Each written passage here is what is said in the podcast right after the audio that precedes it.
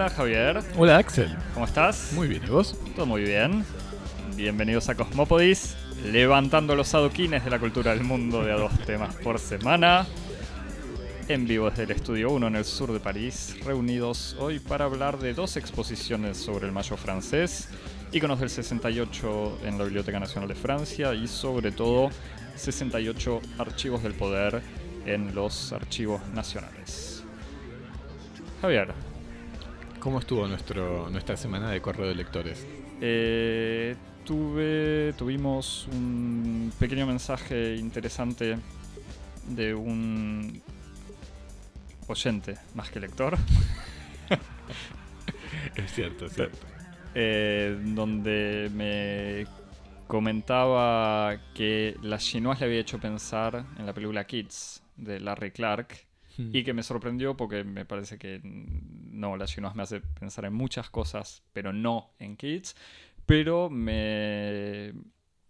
Cuando vi la última película de Larry Clark, eh, película filmada en Francia con actores franceses, y son unos, unos adolescentes que pasan un verano medio nihilista, eh, The Smell of Us, que salió hace dos o tres años quizás ya, me había hecho pensar en la chinoise, justamente por este tema de los adolescentes franceses. Así que en el fondo no estaba completamente desconectada esta, esta tensión entre los dos. Pero bueno, digamos, formas diferentes de la, de la juventud.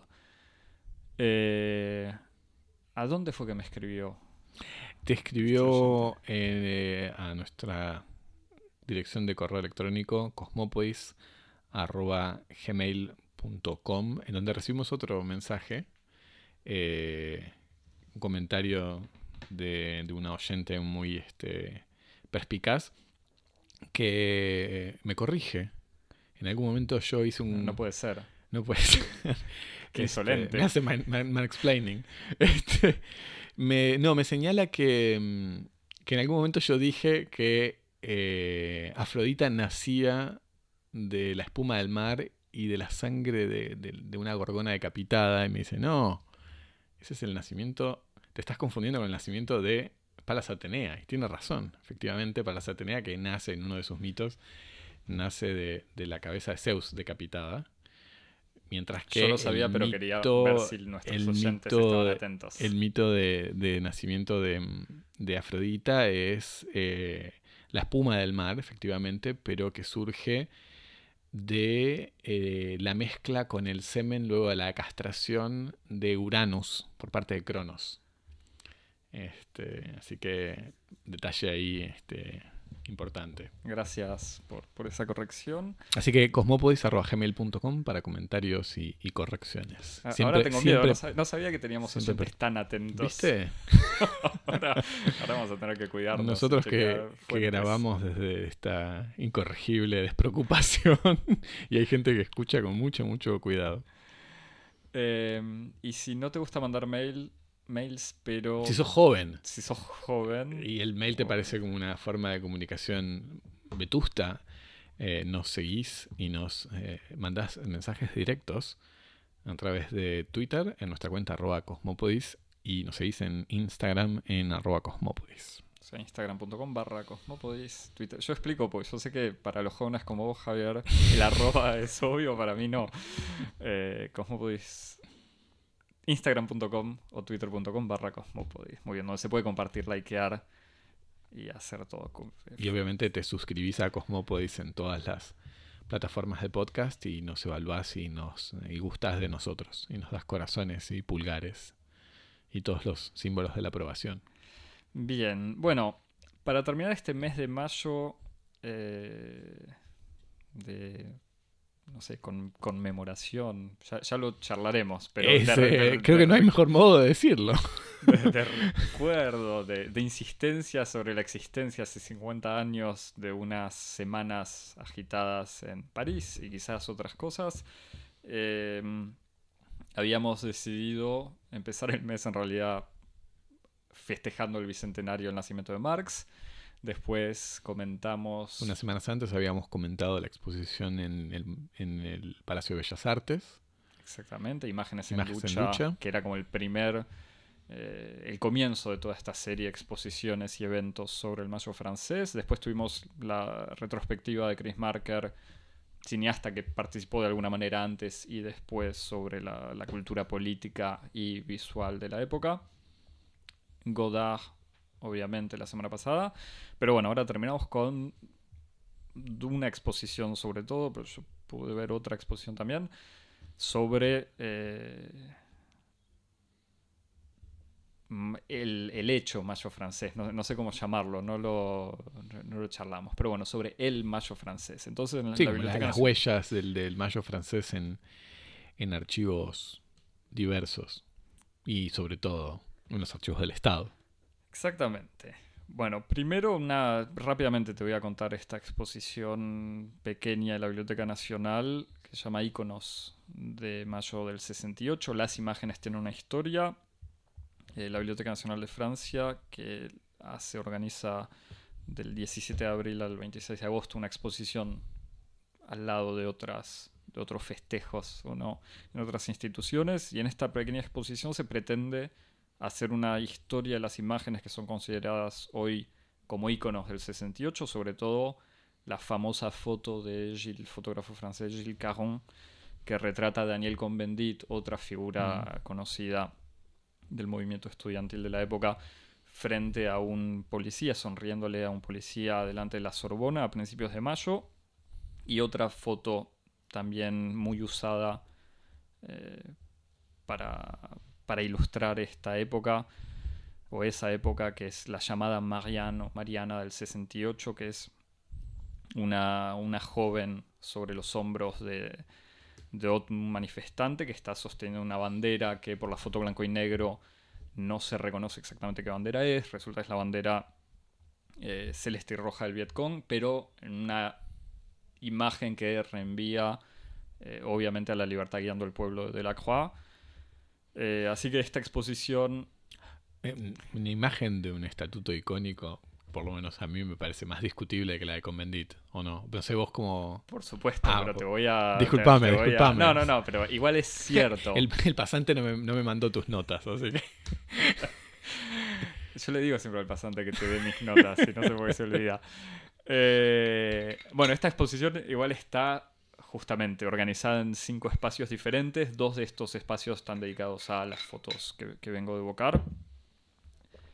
Eh, y muestra cómo la de Convendit es una foto usada por la prensa eh, directamente en la semana en la que es sacada, o sea, al principio del mes de mayo del 68. Y en cambio, la, esta Marianne es una foto que fue usada más bien en los aniversarios. Y no tanto mm. en, como que en, en mayo del 68 hay diferentes imágenes similares de otras chicas en los hombros de alguien sosteniendo o levantando el puño eh, en el aire o con alguna bandera, pero finalmente esta foto fue la que empezó a usarse y eh, se transformó en un icono porque ciertas revistas empezaron a usarla. O sea, y, cada, en cada aniversario o cada 10 años se volvió a usar la misma foto.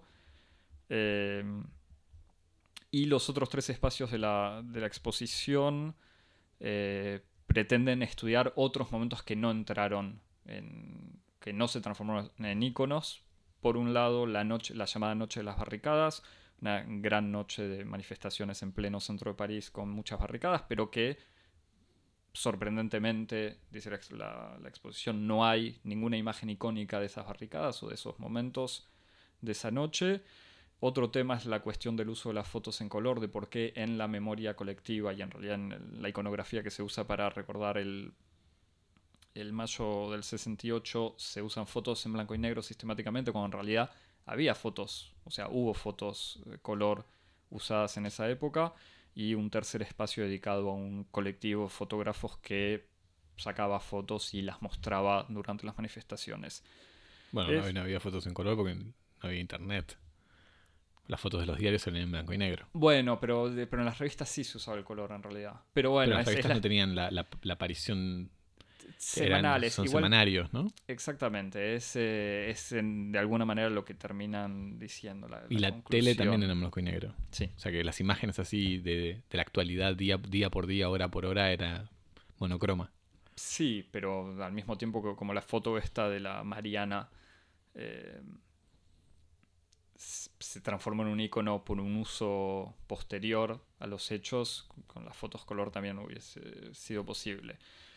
Es una exposición bastante interesante, termina siendo medio repetitiva porque muestra, o sea, prueba de manera muy pragmática cómo las fotos o estas imágenes fueron usadas muchas veces, mostrando, y ahí es la Biblioteca Nacional que hace eh, uso de su propio catálogo y sus propios archivos y muestra un montón de revistas que muestran estas fotos.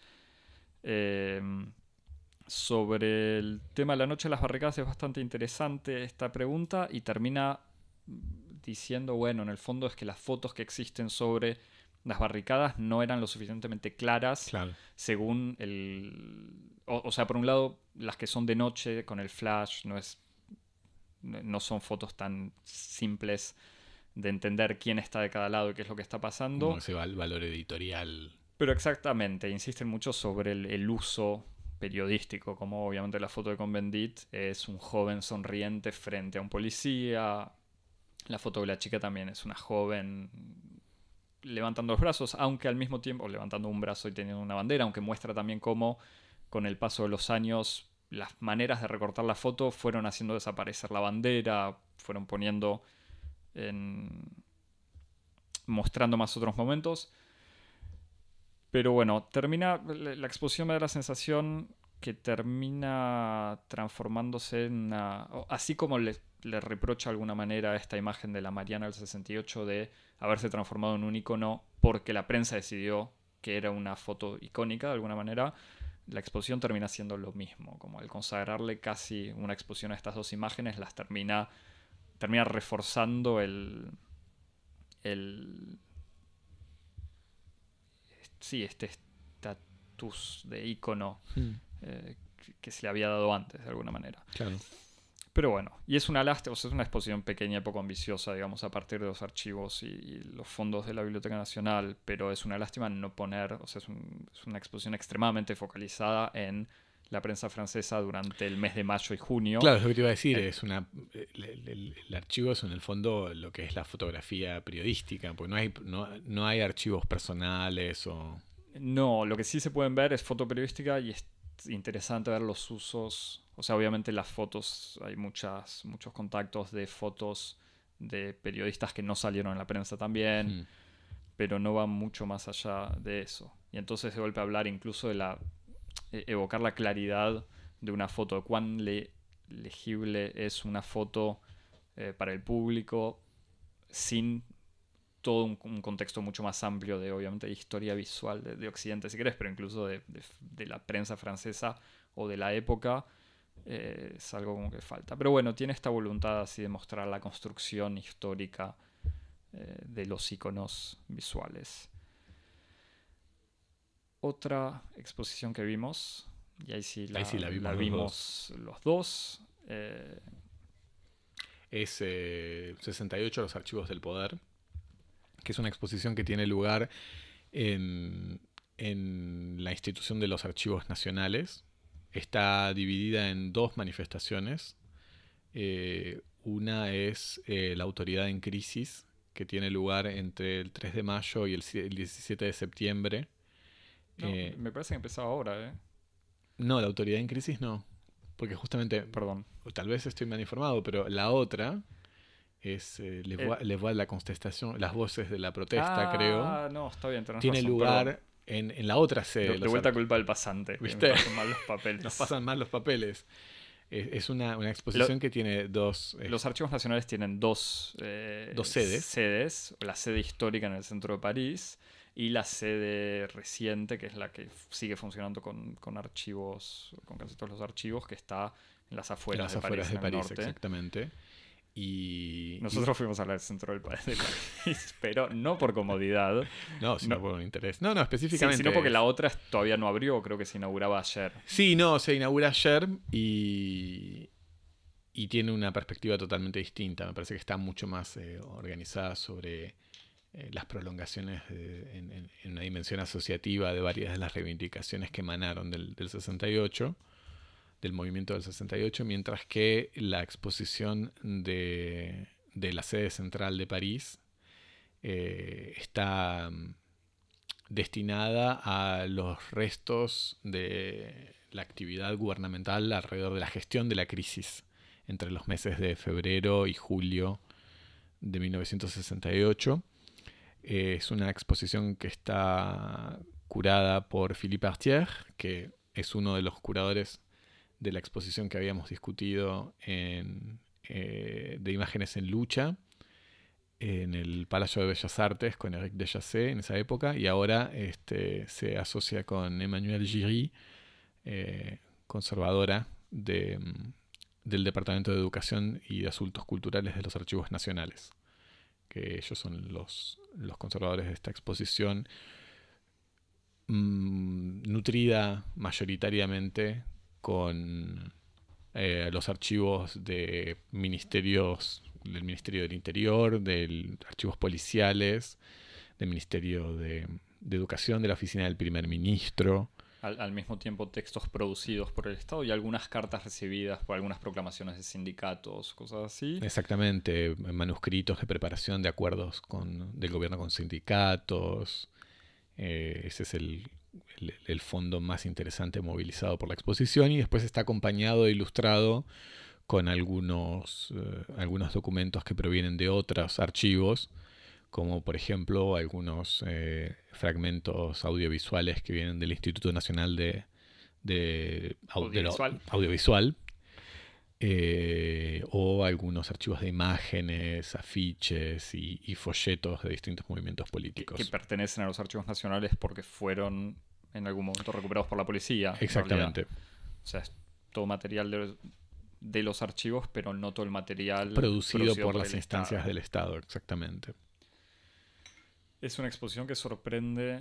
Eh, ¿cómo O sea, es imposible no compararla con imágenes en lucha no, y sobre todo además, que lo, interesante es como la presencia de Astier en las dos, ¿no? Claro, y creo que él es muy consciente en, la preparación de las dos. De que es como una especie de intervención en dos tiempos. Hmm. La, exposición, o, por lo menos la visita empieza cuando uno ingresa al jardín del hotel de Subiz donde están los archivos nacionales. Que es el nombre de, este palacio, de este palacio en el centro de París, en el Marais, a unas cuadras del centro Pompidou, en donde se encuentran los archivos nacionales. Y en, este jardín, que es un jardín del siglo XVII, o sea, un palacio que debe ser del siglo XVII, ¿no? Ahí no hice los deberes si algún oyente quiere verificar y avisarme. Eh, pero un jardín a la francesa muy bonito. Y en cuyas galerías tiene unas gigantografías, unas reproducciones de eh, afiches de la época. Bastante sorprendente saber un Ho Chi Minh eh, gigante y, ya no me acuerdo. Enmarcado por dos magníficas columnas dóricas.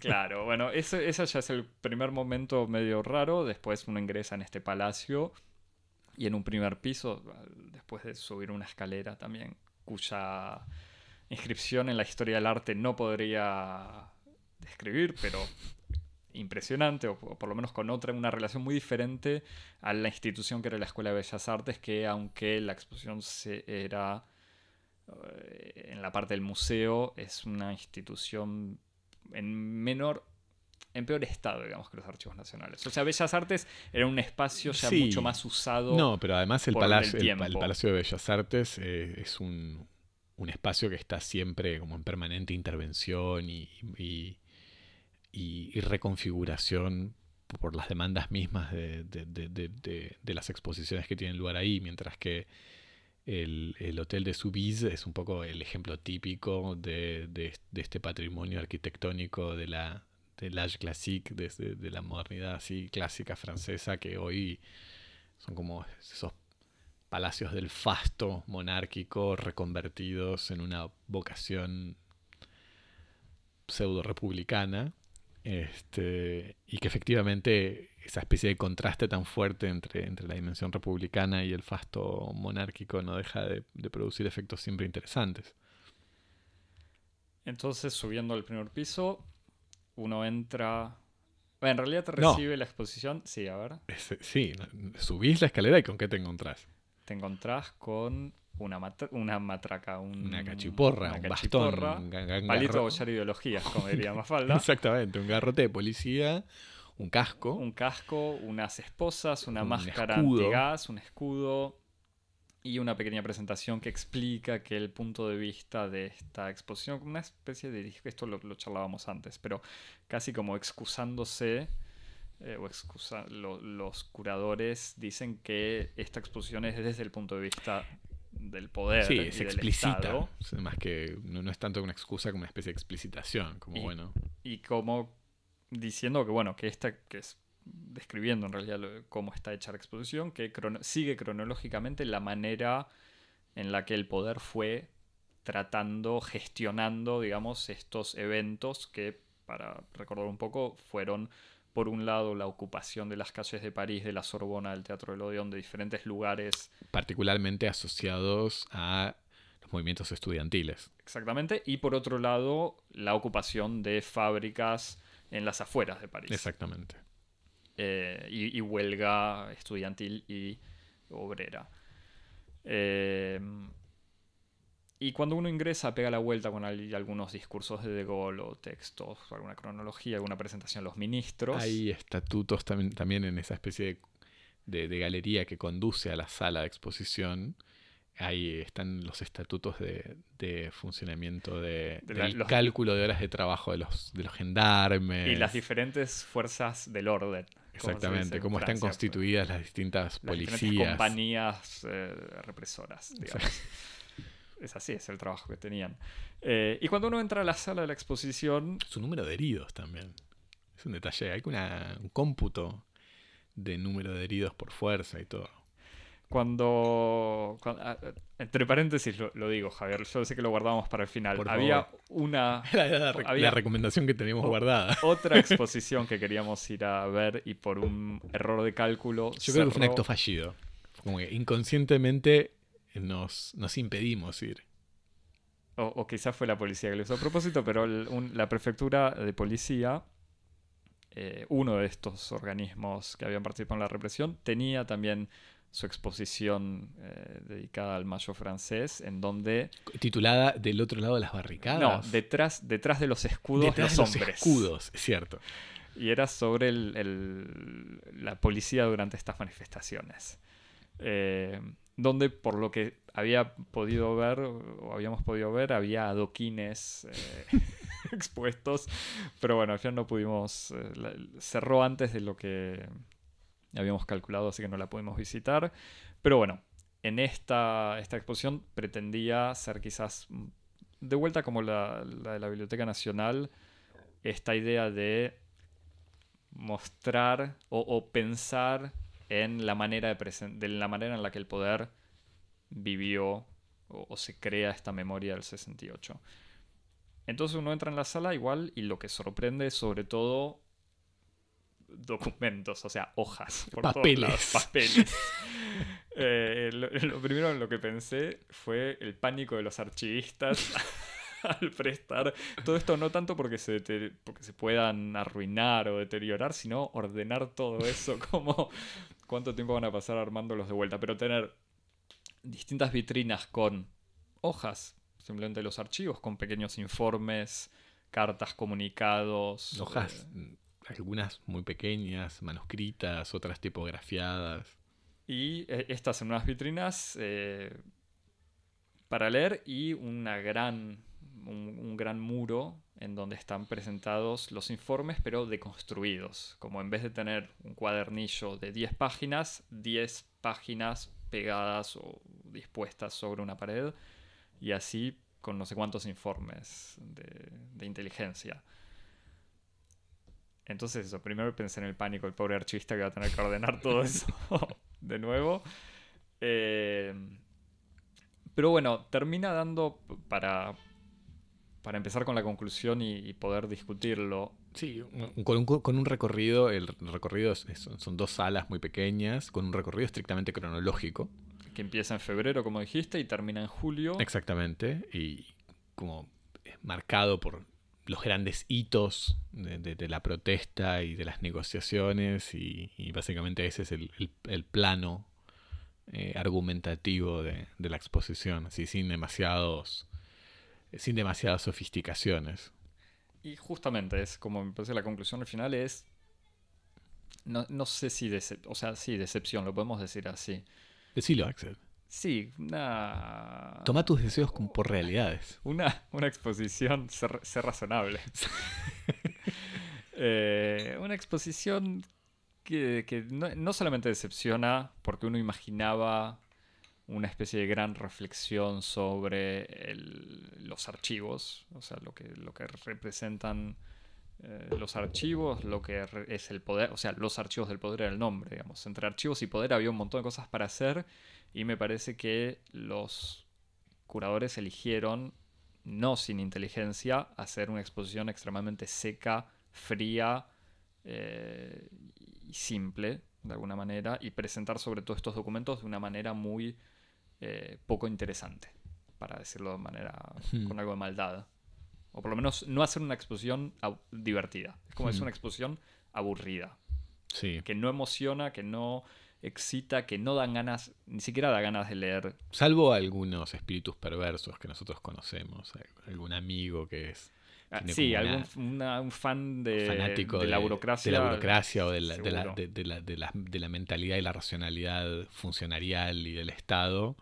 Si uno forma parte de esta, bueno, no hay que estigmatizarlo, si uno forma parte de esa cultura, este, esta exposición es sin duda tu lugar. Si uno no forma parte de esa cultura eh, de fascinación y de goce eh, por los mecanismos y las lógicas del Estado en su dimensión más cruda, o sea, de la, lógica de, la estrategia y del, y, de, del, ejercicio de la represión y la garantía de, su, de, su, propia seguridad. Si uno no forma parte de ese grupo, es efectivamente una, una exposición que deja una, una sensación, como vos decís, de frialdad, de distancia, de incapacidad de, que, incluso relacionarse. Me da, la sensación que la manera de organizar la sala es se parece más a una instalación que a una exposición.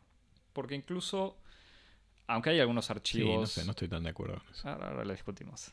Eh, aunque hay algunos archivos que están ahí como para ser leídos, me da la sensación que la de ninguna manera busca... Eh, o sea, es una manera de presentar los archivos que no facilita la lectura, primero, porque están dispuestos como de una manera... Eh, hay una gran cantidad de hojas entonces no, hay ningún tipo de jerarquía o de, orden, digamos, o hay algún tipo, pero bastante leve. Y tampoco es tan cómodo para leer, digamos, encorvado sobre una vitrina eh, o tratando de, seguir una hoja ya amarillenta escrita en un o a mano o con una, con una tinta ya gastada no es lo más simple. O sea, me, me da la sensación que hay una especie de contradicción medio voluntaria en mostrar que hay una gran producción de archivos del Estado y al mismo tiempo hacerlos verdaderamente accesibles. O sea, no es el objetivo hacerlos accesibles de todos modos, pero... El problema está ahí, eh, está en, efectivamente en, en que no está del todo claro cuál es el régimen eh, de utilización del documento en la exposición. Si es un régimen argumentativo o es un régimen, si querés, como de divulgación, accesibilidad.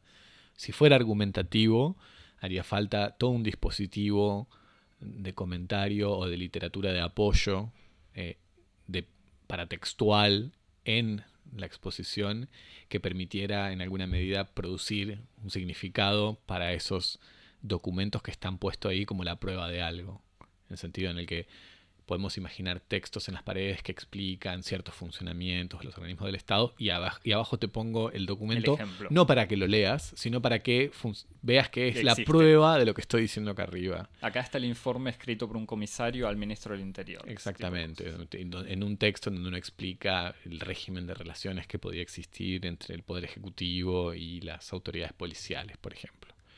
Eh, si ese fuera el objetivo, no está cumplido en la exposición en la medida en la que es una exposición en donde hay muy poco material de apoyo, muy poca literatura, muy poco, eh, pocos textos. Eh, una, exposición que casi reposa íntegramente por la disposición, como vos decís, un poco estetizada de estos documentos en vitrinas o en, o en soportes así sobre paredes y eso. Inversamente, si el objetivo, el régimen de utilización del documento fuera un régimen más así como de accesibilidad, eh, eh, es un objetivo que también es difícil de decir que está cumplido en la medida en la que, como vos decís, la, exposición tiene un problema, si no escenográfico, por lo menos ergonómico, ¿no? Como uno no lee páginas y páginas de texto parado o inclinado sobre una vitrina, es imposible. Y entonces, en ese sentido, es, eh, es un poco difícil decir como cuál es la función de esos archivos, más que estar ahí presentes como en una función medio, medio fetichista. Eh, irónicamente, en el, fuera de la, de la, de, la, sala de exposición, sala de exposición a la que se accede luego del pago de un ticket que uno tiene que pagar para acceder a la exposición, fuera. ¿Te crees quejar, Javi? No, no, no, pero lo que, no, no, lo que quiero señalar es que fuera de ese espacio está el jardín, que es de acceso libre y gratuito, y ahí eh, en la columnata en donde están las gigantografías hay bancos muy cómodos, con sillas y, mesas muy cómodas, en donde hay cuadernillos con reproducciones facsimilares de los documentos, en donde se los puede consultar mucho más cómodamente y apropiadamente que en la exposición.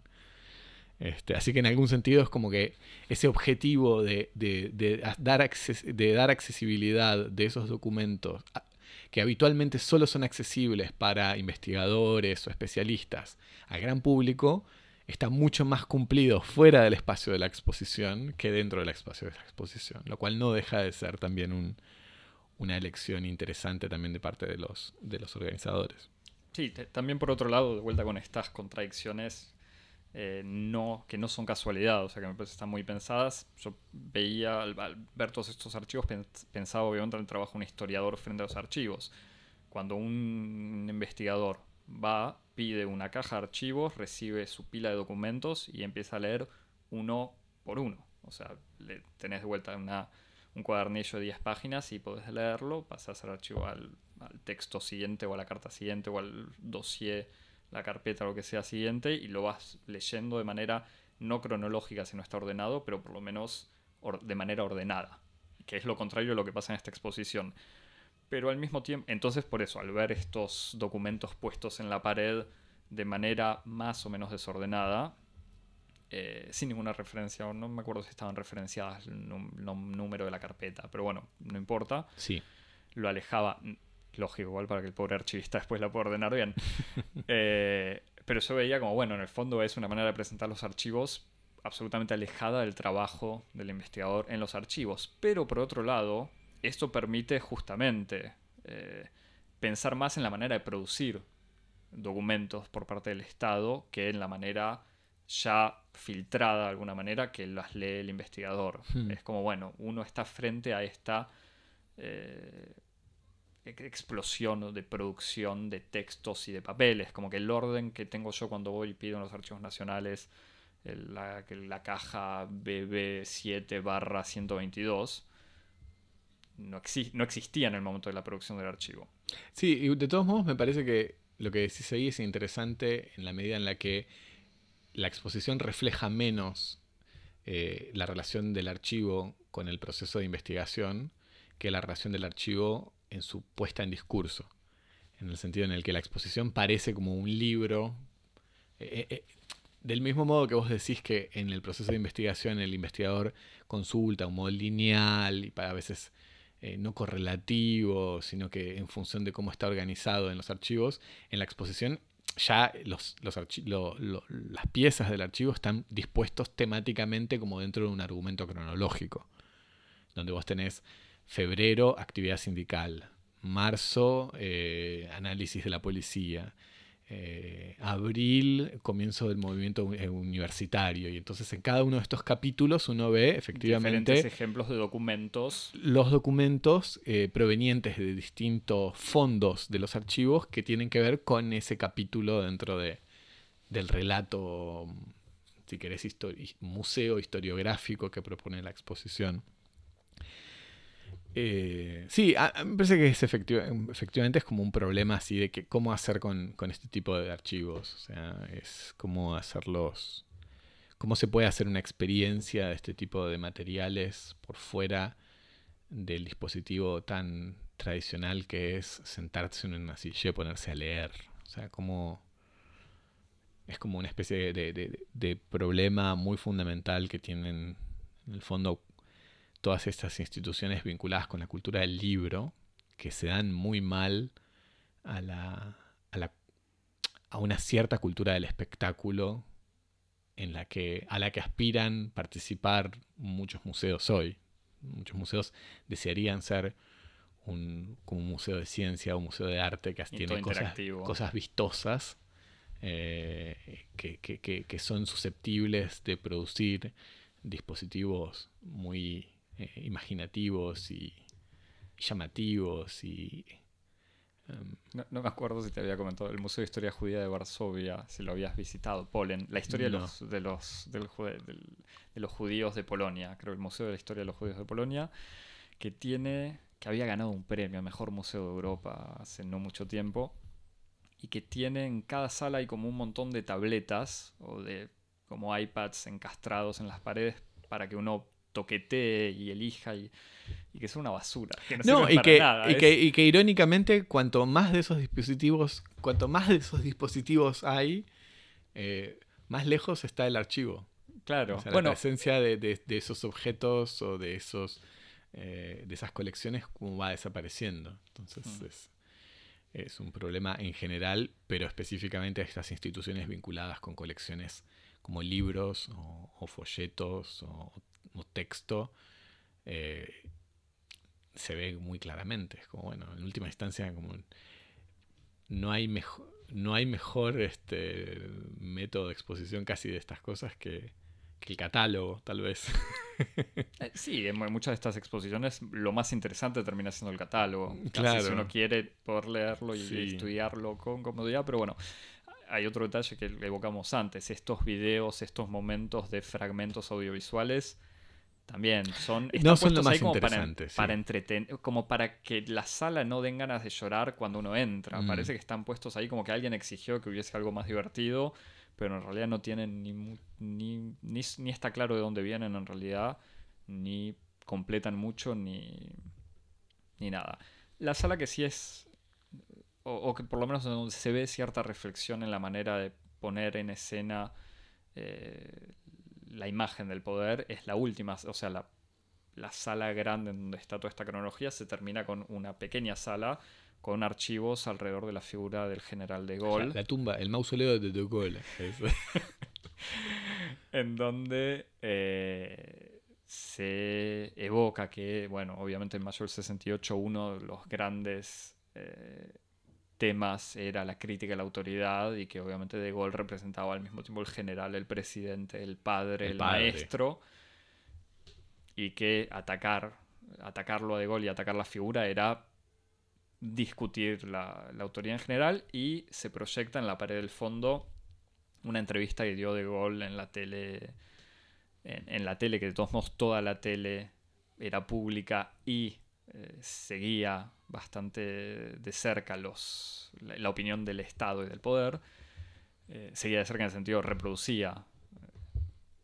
Y, esta de hecho esto formaba parte de una de las discusiones de, de la protesta del mayo del 68 la, relación tan directa entre eh, las autoridades del, aparato de, tele, de teleradiodifusión y las decisiones del Estado, casi como una especie de aparato de propaganda. Sí, que, es algo que está bueno porque en esta, o sea, es evocado en esta exposición y es algo en el fondo medio olvidado del rol ideológico de, los medios eh, en la tele y la radio.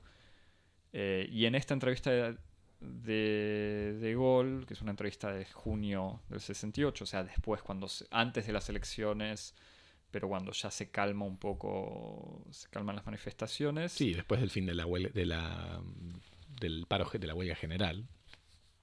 Y en la entrevista, la entrevista está proyectada sobre una pared, no sobre una pantalla. Eh, es una pared incluso que tiene una puerta, que es una salida de emergencia.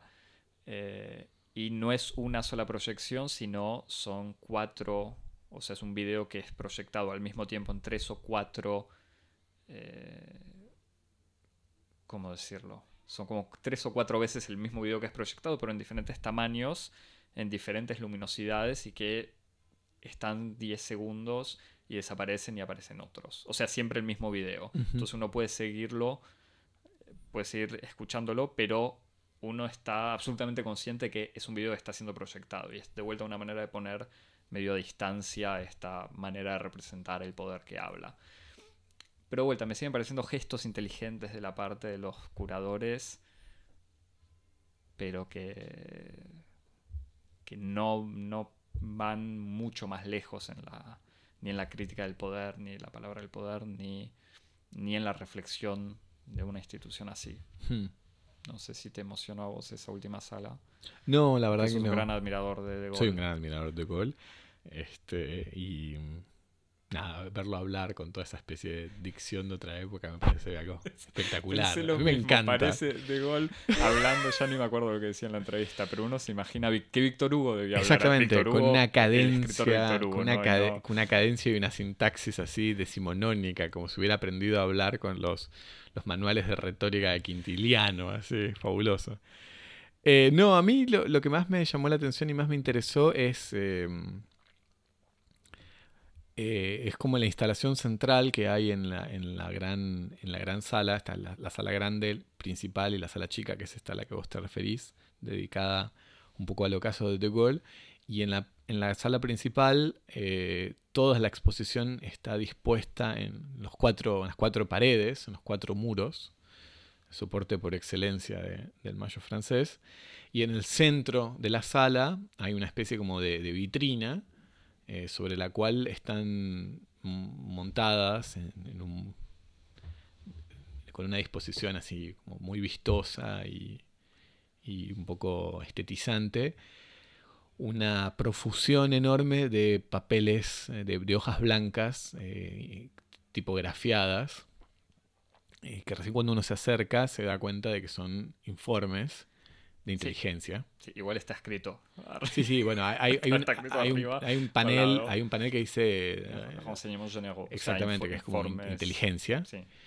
Y, uno ve toda esa especie de profusión de, papeles de inteligencia que no son papeles de inteligencia cualquiera, sino que son estas notas de síntesis eh, producidas diariamente por, por las oficinas de inteligencia interior eh, destinadas a los distintos organismos del Estado y que tiene un formato muy interesante que, está descrito ahí en las notas de la exposición, que son los papeles blancos, como se llaman, que son unos, unas notas de inteligencia que están escritas sin, eh, en, un papel blanco, sin, em, sin membrete, sin ningún signo de pertenencia a ningún organismo y sin firma.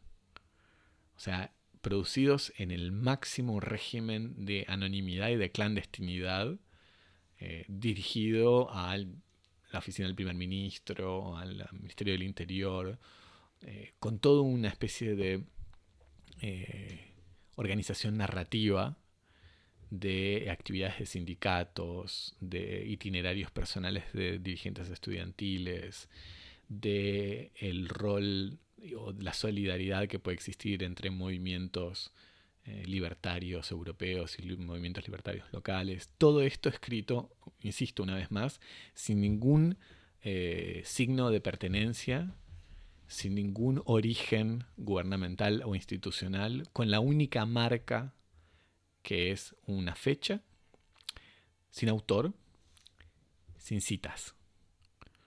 O sea, es sin citas, digo, sin, notas, sin referencias a, las fuentes sobre las cuales se basan esas afirmaciones, porque naturalmente todo está escrito desde, desde la posición de clandestinidad, no solo de quien escribe el papel, sino de las fuentes de las cuales se supone que se, se fundan esos documentos.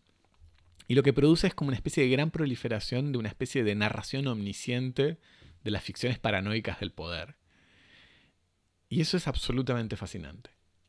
Eso es eh, toda esa especie como de trama, eh, de trama que, une eh, toda esa especie de, mecanismo paranoico del Estado en una situación de crisis a través de estos papeles en donde los servicios de inteligencia le dicen al Estado, en muchos casos lo que el Estado quiere escuchar, este, organizados en estos, estos episodios, así como esta especie de novela por entregas, días por días.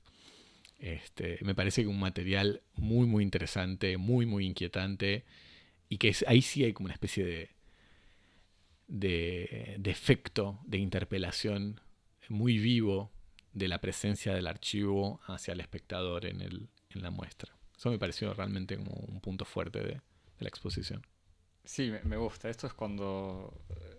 Sí, a mí no me sorprendió, pero por pura ingenuidad de la costumbre. es una vieja tradición de los archivos de policía. Entonces, me encanta como lo comentás, porque está bien que la policía eh, sí. de la democracia francesa no, no, pero... 68 no es la misma que la de la Tercera República a finales del siglo XIX, o por lo menos las bases legales deberían o ya estaban más claras en el 68, pero que yo que pude consultar muchos de esos archivos, pero mucho más viejos, Claro, no me sorprendió para nada ver estos archivos. No, pero hay, hay una dimensión. pero, pero digo, no, me sorprendió y está mal que no me haya no, no, pero, eh, sorprendido. pero bueno. Hay, hay, como una dimensión eh, técnica y material que me parece interesante en el sentido en el que informes secretos o, cables diplomáticos, cualquier persona que, trabajó o consultó archivos institucionales los conoce.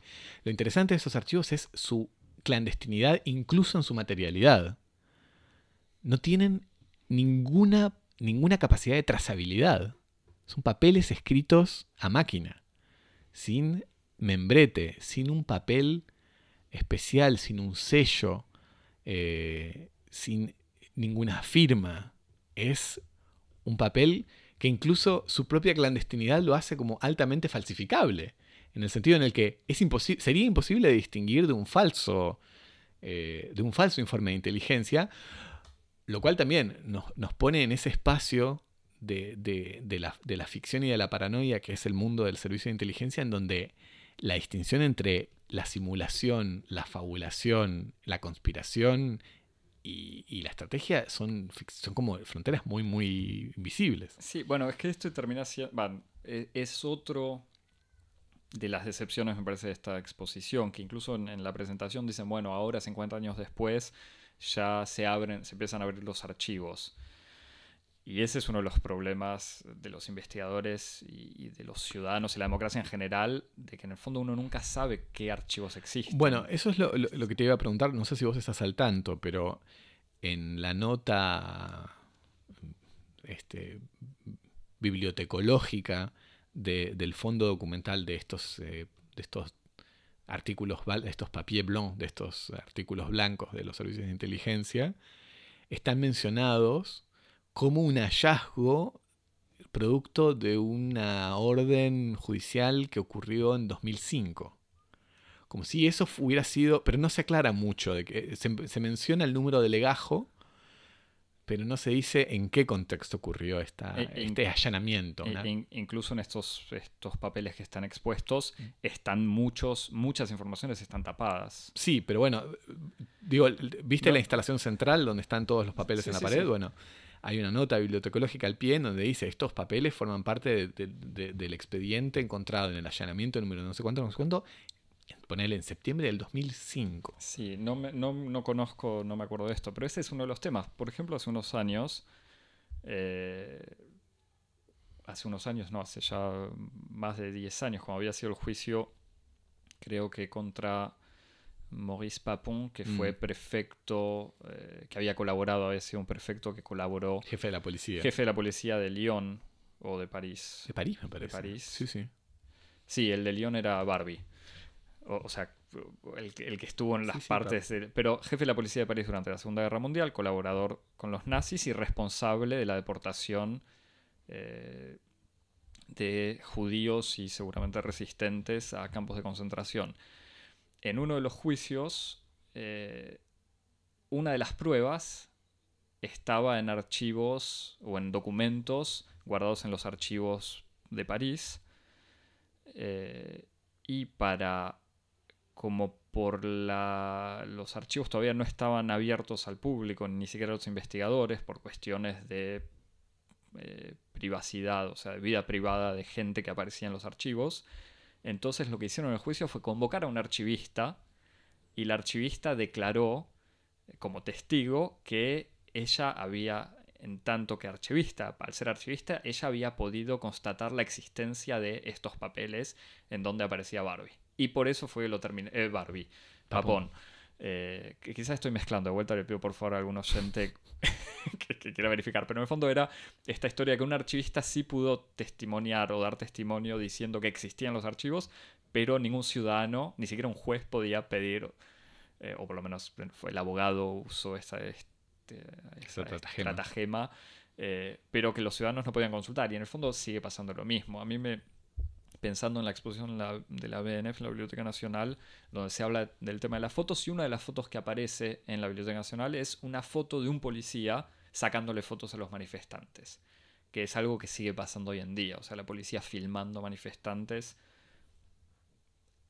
sin, como, o sea, uno podría decir como sin, sin que se sepa para qué, es para sí, para poder tener eh, datos o completar. De una época en la que antes de que los, los manifestantes se, se sacaran selfies se claro. en Facebook. no, se bueno, pero, sigue pasando, o sea, siguen filmando, se sigue filmando, siempre está después de algún cordón. Sí, la policía no, no, no, le gusta tercerizar ese tipo de servicios. Siempre, entonces hay una foto en esta exposición la BNF, una foto de Gilles Caron también, donde se ve a un policía con casco, escudo y todo, y una vieja, un Rolleiflex o no sé eh, exactamente qué modelo, qué, cámara era, pero fotografiando manifestantes. Y justamente en esta exposición desde los archivos nacionales no hay ninguna de esas fotos. Será quizás que estas fotos estaban en la exposición que no vimos de la policía, pero no creo. De la misma manera que, de vuelta, para hablar de archivos más antiguos, los archivos de la Policía Metropolitana de Londres del siglo XIX no existen. Los ingleses y el Ministerio del Interior dicen, no, es que no había informes secretos.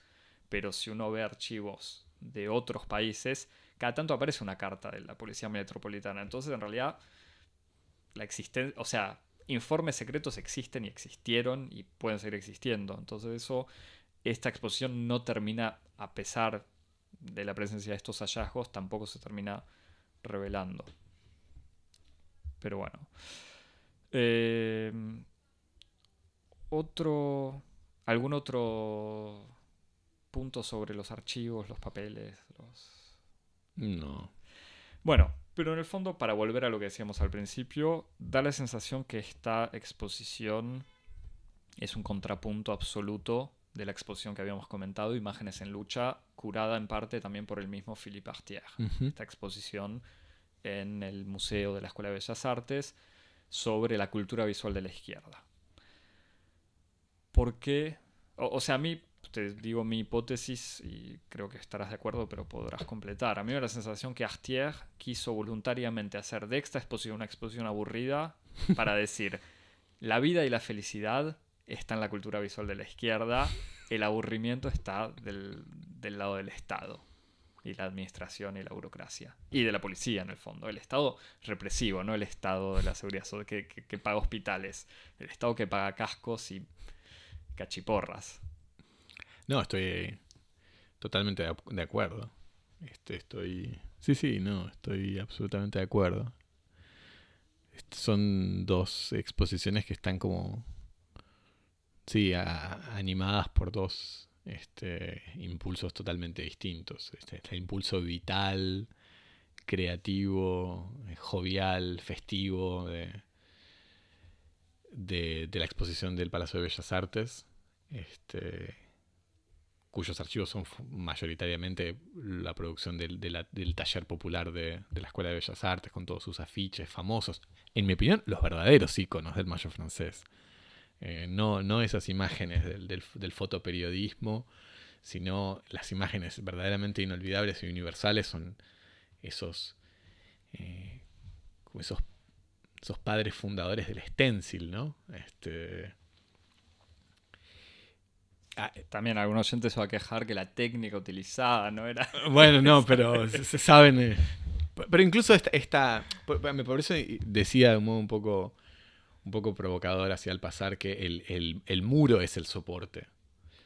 porque hay como toda esta especie de desplazamiento hacia los muros, este, en donde el arte va a los muros, la consigna va a los muros, todo, todo el, espacio público, la ciudad se transforma en el campo de batalla y la superficie sobre la cual se escribe eh, la historia y el discurso de la revuelta. Nota al, pie, nota al pie de página, no es un azar que en todos estos eh, todas estas exposiciones se está trabajando Artier, que trabajó mucho eh, sobre soportes alternativos de escritura, sobre, por ejemplo, los modos en los que eh, personas en, o en, internación psiquiátrica o médica o en, en, el régimen penitenciario utilizan, por ejemplo, muros o superficies no estándares como, como espacios de escritura o de, producción, de, consolidación de discurso y de palabra. Y, que incluso uno, de los lugares comunes de la fotografía de los eventos del Mayo francés sea la foto de la pared. Exactamente. O sea, la foto de la frase escrita en una pared. Exactamente. Y que, y que, en ese, y también es como una especie de contrapunto interesante, porque del mismo modo en el que la exposición de la palabra eh, está totalmente muerto y deserotizado, en, el soporte del papel gubernamental y uno dice, la palabra no puede ser eh, un, soporte vivo y rico de, exposición y de experiencia, eh, de una experiencia así en un, espacio museográfico. Lo, lo, inverso es igualmente verdadero en la exposición de Bellas Artes, en donde están todas estas consignas y estos afiches, que son prácticamente pura letra, puro texto.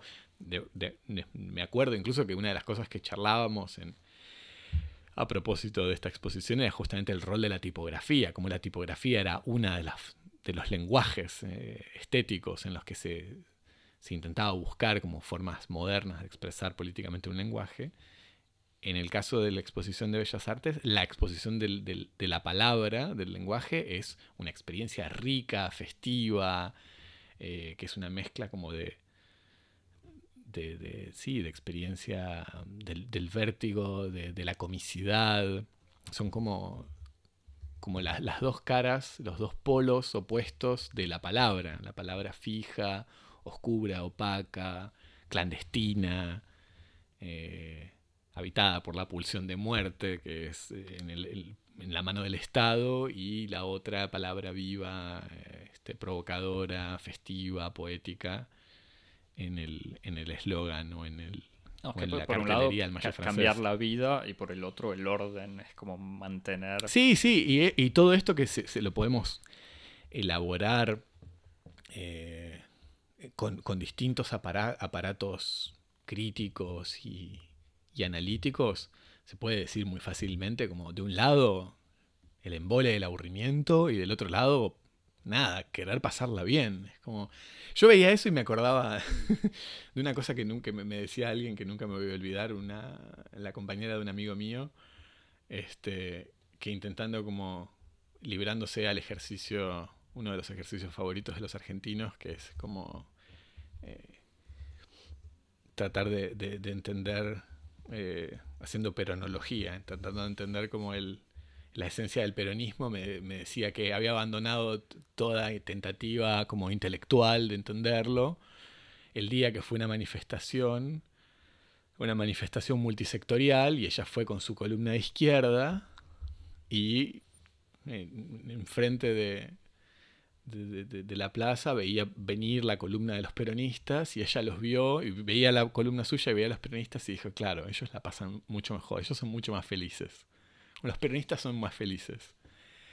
Y, me parece que hay algo como en esta especie de, de, cultura, de, de cultura de la experiencia, de la experiencia de, la revuelta, de la experiencia de la, de la protesta social, como una posibilidad eh, de, como una posibilidad de, vivir de un modo festivo, de un modo jovial, de un modo vital, eh, que, que, está muy, muy consolidado en lo que es eh, esta, esta especie de entelequia que llamamos Mayo francés. O sea, que Mayo francés es en gran medida mucho más allá de esa sucesión de acontecimientos que parecen ser identificadas eh, por las instancias del Estado como una reivindicación sectorial del sector estudiantil o unas reivindicaciones de la participación del sector asalariado en, la, producción de riqueza, es por sobre todas las cosas durablemente una cierta experiencia así como estética y de, la posibilidad del cambio, del cambio político como algo festivo, como algo que produzca una, una promesa de goce, este, una pulsión de vida. En ese sentido me parece que es como una especie de de restos de, un momento en donde cambiar el mundo y vivir, hacer una experiencia de la política era ser, ser más feliz. Estoy, me estoy limpiando las lágrimas, Javi. no, pero, pero, igual es en serio. Eh, ¿Entendés lo que.? No sé si vos qué pensás de esto. Es que totalmente. Por, otro lado, estaba pensando. Es interesante cómo estas dos exposiciones se focalizan sobre el mayo del 68, cuando ya la historiografía desde hace 10 años en realidad, me parece que por lo menos desde los 40 años eh, que en Sociología, Ciencia Política e Historia había salido toda una gran cantidad de libros sobre los años 68 y como mayo del 68 ya no era ni solamente mayo, ni solamente el 68, incluso no era solamente francés. Sobre claro, es casi sobre todo. O sea, incluso digo, pero bueno, para, a Francia le cuesta salir de Francia, pero ya... Sí, que no es poca cosa, me parece. Después si querés lo charlamos. Eh. Sí, no, es que por eso, ya haber salido el 68 no estaba mal, incluso de vuelta, cuando nosotros integramos la chinoise y el 67 eh, en, eh, en, en, nuestra conmemoración de vuelta del, del, mayo del 68, por algo es, es porque no pertenece completamente a, ese, a esa época. A esa secuencia. Eh, entonces eso es o sea, sorprendente y no tanto, porque de todos modos en esta exposición incluso se evocan ocupaciones de residencias estudiantiles en el 65 o incluso manifestaciones, que esto estaba muy presente desde el punto de vista del Estado, eh, como la represión de manifestaciones en el 61 había provocado una gran cantidad de muertos. Al mismo tiempo eran manifestaciones de inmigrantes. Así que el trato de la policía... Donde Papón, claro, también estaba... ahí está, eso era Papón justamente. Era... Porque Papón era, prefecto de París en el 61, ahí está pero había sido comisario, no sé qué. Pero bueno. No, Papón era ministro del Interior en el 61, me parece, y había sido perfecto antes. Ah. De vuelta, convocatoria para los oyentes atentos o eh, nosotros y después chequemos Wikipedia. Em, pero entonces nada, esto, así como ya la historiografía de alguna manera había salido completamente del 68 como, por un lado, un movimiento estudiantil y, y se integraba también mucho la dimensión de relación tensa con movimiento obrero, eh, de golpe estas explosiones como que vuelven a la... Como que ya la vuelta es, es, el círculo completo que empieza a girar de vuelta y son, como te decía antes, meta exposiciones. O sea, exposiciones que se posicionan ya mucho más allá del recuerdo del 68, sino a partir de cómo se recuerda o cómo se ve el 68. Sí, bueno, el mayo del 68 además tiene como una dimensión extra historiográfica de llevar en sí, o sea, mayo francés, como se dice. Claro, justamente en Francia se dice mayo del 68. El mayo, claro, pero en, general se lo entiende como el mayo francés, tiene la, como la peculiaridad historiográfica de llevar en su propio nombre su determinación geohistórica. Este, rara vez los, los grandes acontecimientos históricos se designan a sí mismos por una cronología y una ubicación geográfica. Como la Revolución Francesa no es como. Justamente, en gran parte de los. En Francia sí, igual se puede decir. Bueno, no, pero en gran parte. como... Bueno, pero eso ya forma parte de un debate historiográfico. O sea, dónde localizarla, eh, establecer una cronología de dónde empieza y dónde termina, forma parte de ese ejercicio.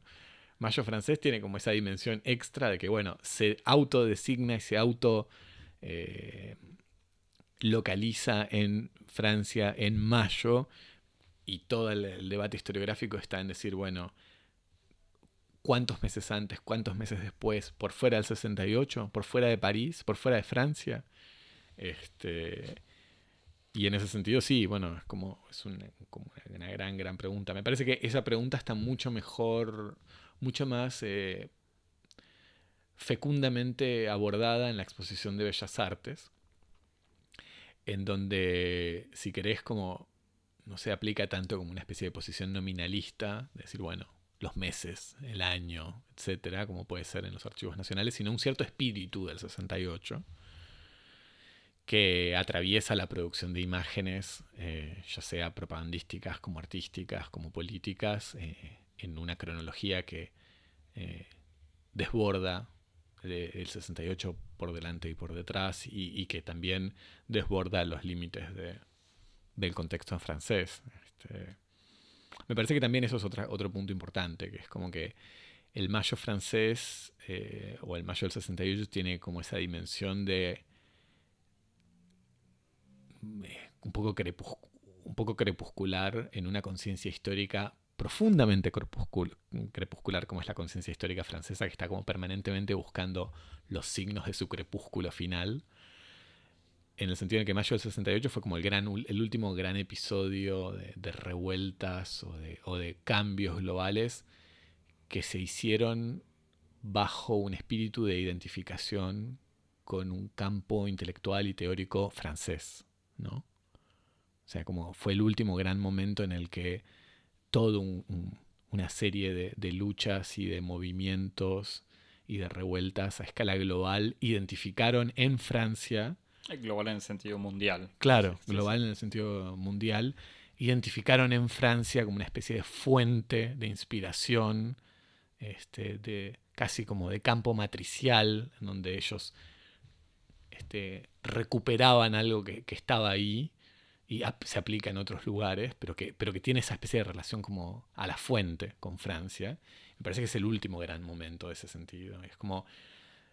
Sí, muy, muy cierto, porque yo pensaba, en realidad en Francia cada vez que hay un movimiento estudiantil, se evoca como al nuevo 68, o la comparación se compara a las generaciones con el 68, pero siempre en esta perspectiva tan francesa. Exactamente. Y ahí está la diferencia, el e-, giro. Exactamente. Como que lo que hace que Mayo del 68 sea, en cierto sentido, eh, incomparable con, con cualquier otro momento, es que fue el último gran momento donde el lenguaje de la protesta era un lenguaje francés, en el sentido, en el, el modo en el que circula internacionalmente los eslogans. O sea, Sous les pavés la plage, uh, Soyons realistas, que, que, se traduce y se utilizaron en un montón de... Y, al mismo tiempo es francés, pero el mayo francés era mucho más internacional que lo que muestran ciertas exposiciones también, o sea, con referencias de vuelta, Ho Chi Minh, Mao, Lenin, el Che, o sea, en Vietnam, obviamente, vuelta a la chica esta, la Marianne. Seguro. Eh, con una bandera. No es una bandera, pues yo al principio vi la foto y dije, ah, pero es una bandera roja y negra. No, es una bandera celeste y, y roja.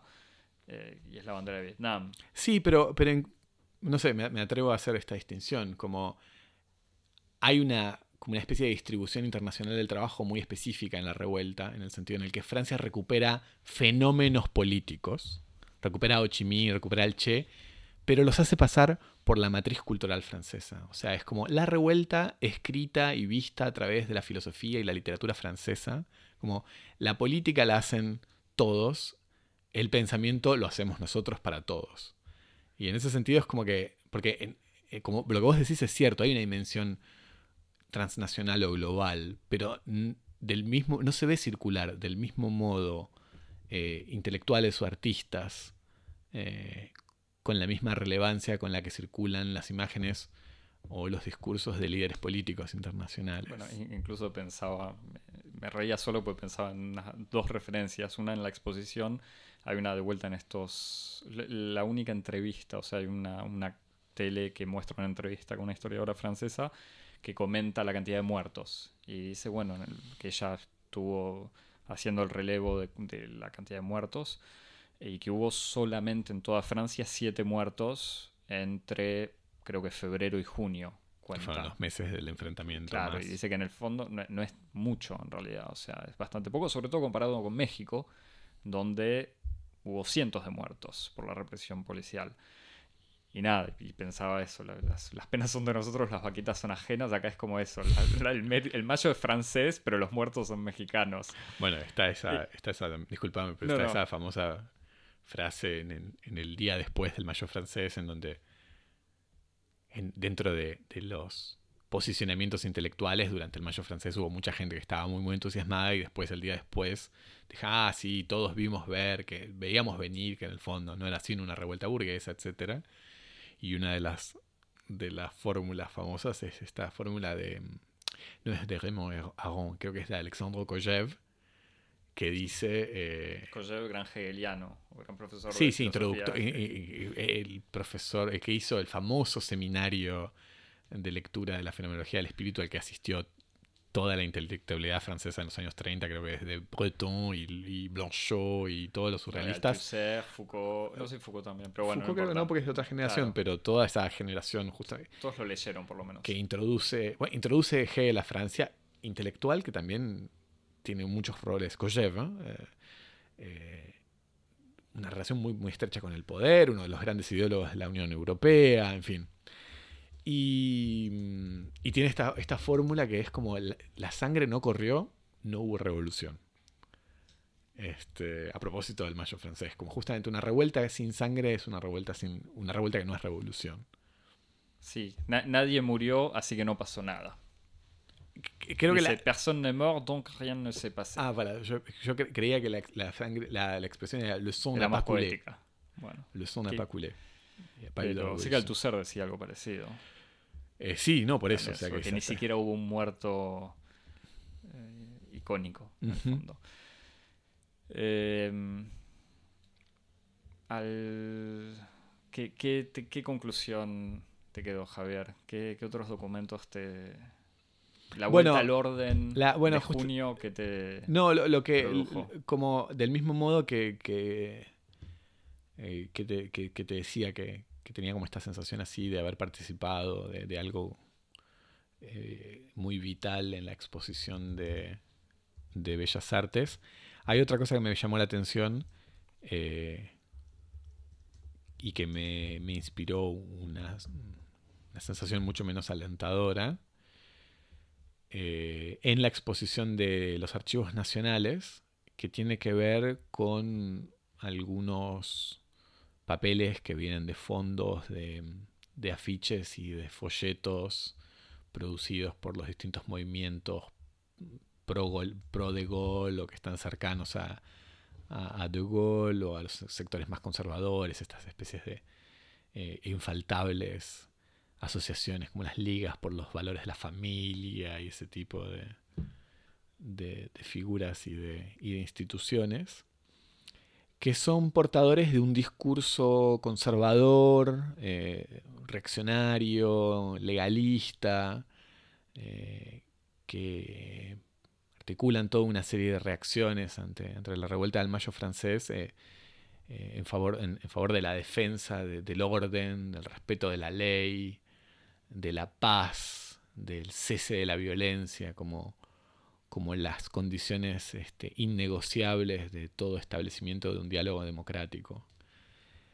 Y, y me, llamó la atención porque cuando uno lo lee ahí, lo, ve como circunscripto y enmarcado en, en, esa especie de espacio muy preciso de producción, en ese campo conservador reaccionario, y si uno lo lee de cerca, haciendo abstracción de, ese campo de pertenencia, lo que uno ve surgir es eh, las formas generales de un lenguaje, eh, de, las formas de comprender el diálogo en democracia típicos de los últimos 20 o 30 años.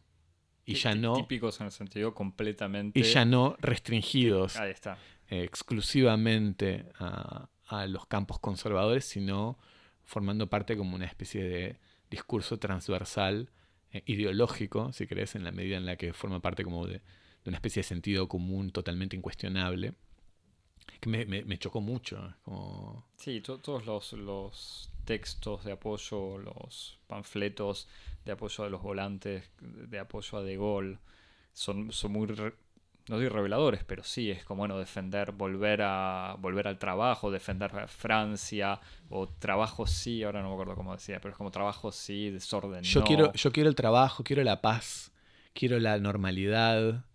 Eh, en, un discurso que sella como una alianza muy indiscutible entre la democracia liberal y el orden. este, dejando para después eh, cuestiones como la justicia o la igualdad. Y, eso me, chocó bastante, o sea, ver cómo, todo, ese régimen discursivo antes tan...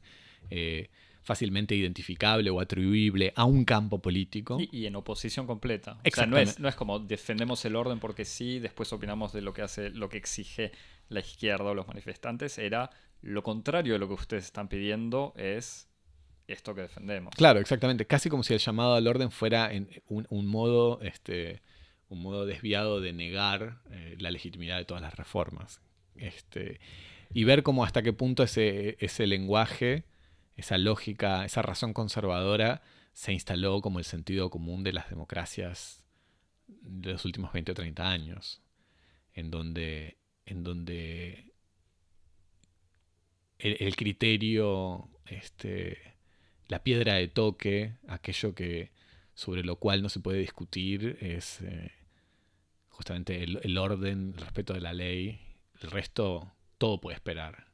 Sí, que, incluso ya la discusión sobre lo que es la democracia, me, encanta, porque dicho así suena a gran discurso vacío, pero, no, no, pero como que ya no se discuta más, incluso que es la, como que ya nadie, o es difícil, incluso desde la izquierda, incluso desde la, o sea, lo discutiremos algún día con David si vuelve como invitado, pero cuando, por ejemplo, el partido de Mélenchon exige o pide una sexta república, o sea, un cambio institucional y evoca vagamente como una discusión sobre las formas de la democracia, pero en el fondo no hay una eh, puesta, eh, una verdadera discusión de lo que es participar políticamente hoy en día en Francia o en cualquier democracia occidental, incluyendo obviamente Argentina, América Latina. O sea, no las formas de, la de lo que hace un ciudadano, o sea, de la decisión, la soberanía en manos del pueblo y de los ciudadanos ya no, no, existe. Como Twitter es, digamos, el, el, nuevo campo, el espacio público en donde se, se, expresa la voluntad, la voluntad del pueblo. Sí, pero, pero incluso además esta, esta relación eh, eh, como de, de, una veneración casi sagrada con el, con el orden legal, como si, como si ese orden legal fuera eh, emanara de algún tipo de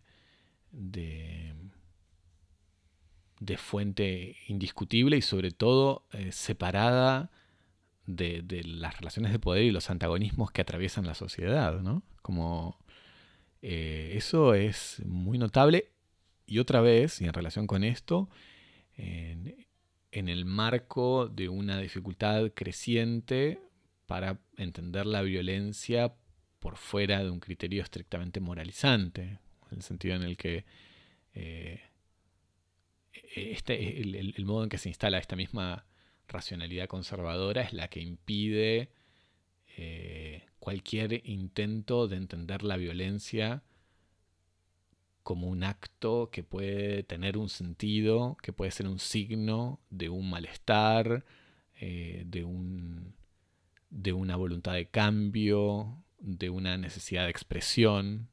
Como que en, ese sentido hay una especie de voluntad de mantener a la violencia como una especie de fenómeno intraducible, incomprensible, sin sentido, eh, como una acción por fuera de todo marco de sentido, y que toda acción que quiere tener un sentido dentro del discurso democrático tiene que ocurrir por fuera de la violencia, por fuera de por dentro del respeto de la ley, etc. Y eso es bastante problemático para todas las personas que no están justamente cerca del ejercicio del poder o el ejercicio de la ley. E, e incluso de vuelta nos faltó la exposición de la policía. Pero es que en ese sentido, la, exacto. La violencia policial, como si la violencia, cualquier tipo de violencia policial o, represiva fuese, bueno, una excepción, como que no, en realidad no estaba previsto en el, eh, ni en el desarrollo de una manifestación o lo que sea, o ni en el, el, funcionamiento normal del Estado, como si cierta violencia por parte del Estado no fuese algo absolutamente intrínseco en la repartición de, de derecho a la violencia. Exactamente, claro. No, por eso la, la cuestión de, de, una, de, una, crítica política de la violencia es como una especie de tabú. Este, es un. Es un gran. Y, y, lo, y, lo, digo porque en ese momento, justamente en ese contexto del 68, no lo era. Eh, en el sentido en el que la violencia era como la continuación de la política por otros medios. Igual hay que ver qué violencia podríamos seguir, porque de vuelta, en un contexto de guerras insurreccionales o guerras revolucionarias anticolonialistas, pero al mismo tiempo, volviendo a citar la chinoise, con ese gran momento del diálogo entre Veronique, la chica estudiante de filosofía maoísta, con un filósofo en un tren donde ella dice, bueno, habría que, yo le pondría bombas al Louvre, a la Sorbona, a la Comédie Française.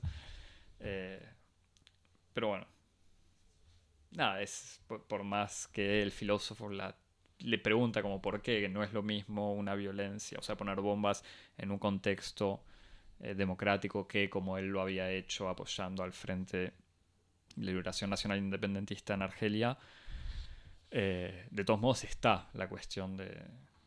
O, por lo menos se discute, ¿no? En, de ningún, en ningún momento está presentada como una especie de enferma. No, bueno, eh, eh, pero sin, sin, llegar a esa cuestión de la organización como de, de, la acción directa como una forma de intervención política, más inmediatamente está la cuestión de, de, defenderse frente a la represión policial, que es uno de los ejes de, la, de esta mm, eh, exposición de, la Prefectura de Policía de París, que era como justamente mostrar que los policías habían sido víctimas de, la violencia, eh, de la acción insensata de los, de, los manifestantes. Insensata e insensible. Insensible, y, y, no solamente eso, sino que habían sido no solamente heridos con piedras, sino que habían sido ofendidos, eh, por ejemplo, por eslogans como CRS, eh, CRS, la Compañía Republicana de Seguridad, uno de que es el nombre del grupo de choque de la policía, del grupo antidisturbios. Y ese es, como los SS. Como los SS, porque parece que había policías que habían formado parte de la, resistencia y que eran hijos de resistentes y que se sentían ofendidos y dolidos porque se los comparara con las fuerzas de ocupación nazi. De vuelta, sí. bueno, sigo, sigo, con la, sigo hablando de las chinoise, como cuando cuenta eh, Guillaume, el, actor, dice que su padre, que combatió tanto contra los nazis, ahora trabaja en el Club Med y no se da cuenta que estos campos de vacaciones son como los campos de... reproducen la forma de organización de un campo de concentración. Pero bueno, ahí también ver justamente como la violencia en el marco ese y no en el marco, por ejemplo, en el que se puede expresar eh, las condiciones de vida insalubres, eh, las, condiciones de trabajo miserables de los obreros todos los días en el periodo más próspero de la economía francesa, incluso todavía gozando de todos los beneficios de sus relaciones coloniales, es como es un modo también de enmarcar la violencia muy político. Entonces es como que es interesante ver justamente cómo... Y, que de alguna manera, porque en el fondo del 68 está acompañado con un cambio histórico socioeconómico de Europa, con toda la, desindustrialización que empieza a partir de los años 70, que fue una manera de, localizar, o sea, tercerizar también esa miseria, digamos, alejarla de, Europa. Eh, claro. O, sea, no es que deja de existir ahora. es, el, último gran momento, es como el, el, canto de cisne del movimiento obrero, porque el movimiento obrero en alguna medida desaparece en Europa, porque la experiencia obrera desaparece de Europa. Este, es interesante para, pensar justamente en un mayo en el cual el, sindicato de, ferroviario pasa por su huelga histórica más, más larga en Francia con un, con un joven presidente soi-disant socialdemócrata, autoproclamado socialdemócrata, salido de las de las filas de, de la administración financiera de un banco, ¿no? Eh, bueno, Javier, con esta nota positiva, optimista. positivista. También. Eh, además de agarrar hachas para destruir las, los adoquines que ya no existen, por supuesto, en París. Eh, París ¿Y por qué no existen? eliminó completamente los adoquines. Así que ya no hay más. o la playa está bajo el asfalto. No, no, es Paris Plage. Bueno, ahora existe, claro, existe una versión oficial. Eh, ¿Algo para recomendar? ¿Alguna...? Eh, eh, entre tantas cosas que, pueden haber sido... Sí, no sé, esta semana estuve leyendo la, segunda consideración inactual de Nietzsche. Este, Bien, me gusta una recomendación inactual. En donde justamente discute la utilidad o la inutilidad de los estudios históricos y hace una, defiende un argumento en favor de, de una historia que no, no, se encargue de restituir la, los acontecimientos en una facticidad que no tenga ningún sentido para la vida. Este, así que es una lectura que no está directamente relacionada con, con el tema de, nuestro, tema de la semana, pero me parece que es, una, interesante reflexión sobre para qué sirve la conciencia histórica y el conocimiento histórico en el presente. Yo pensaba viendo la, la, entrevista esta sobre los muertos del Mayo francés y los muertos de México, pensaba obviamente en Roberto Bolaño, Los Detectives Salvajes y los capítulos de Auxilio de la Couture. Totalmente. Eso me había olvidado que tenía apellido francés, ciudadana del Uruguay, latinoamericana, poeta viajera, madre de los poetas de México y como dice, yo soy la única que aguantó en la universidad en 1968 cuando los granaderos y el ejército entraron. Yo me quedé sola en la facultad, encerrada en un baño sin comer durante más de 10 días, durante más de 15 días. Yo no lo recuerdo. No, dice yo no lo recuerdo, pero no se acuerda cuántos días. Eh, y que aguantó ahí resistiendo encerrada en el baño. Gran, gran libro. Em, Javier, para poder ver algunas fotos de la exposición. Ah, sí. Donde eh, miras. Nos seguís en Instagram en arroba. Iba a decir, nos seguís en Cosmopodis en arroba Instagram, pero todavía no llegamos ahí. Nos seguís en Instagram en arroba Cosmopodis o en Twitter, arroba Cosmopodis. Y nos escribís a Para corregir todas las cosas que dijimos mal. Todos los errores factuales que no nos importa porque estamos en otra perspectiva historiográfica. Eso, para proponer algún tipo de revolución o lo que sea. invitaciones para, para fiestas.